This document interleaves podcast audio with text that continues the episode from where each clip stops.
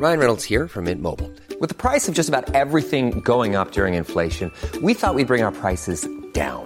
So to help us, we brought in a reverse auctioneer, which is apparently a thing. Mint Mobile unlimited premium wireless. Ready to get 30, 30, bit to get 30, bit to get 20, 20, 20, bit to get 20, 20, bit to get 15, 15, 15, 15 just 15 bucks a month. So, Give it a try at mintmobile.com slash switch.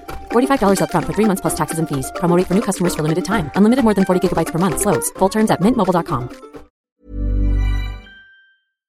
On a euh, des véhicules encore qui roulent beaucoup diesel et on a l'objectif de transformer dans une de bus de véhicules diesel en véhicules électriques ou GNV. C'est 400 bus qui vont être euh, achetés dans ce mandat pour 250 millions d'euros pour diminuer la pollution euh, sur l'agglomération et aussi augmenter le confort des voyageurs. Hi, this is Craig Robinson from Ways to Win, and support for this podcast comes from Invesco QQQ, the official ETF of the NCAA. The future isn't scary. Not realizing its potential, however, could be. Just like on the recruiting trail, I've seen potential come in many forms as a coach. Learn more at Invesco.com slash QQQ. Let's rethink possibility. Invesco Distributors, Inc.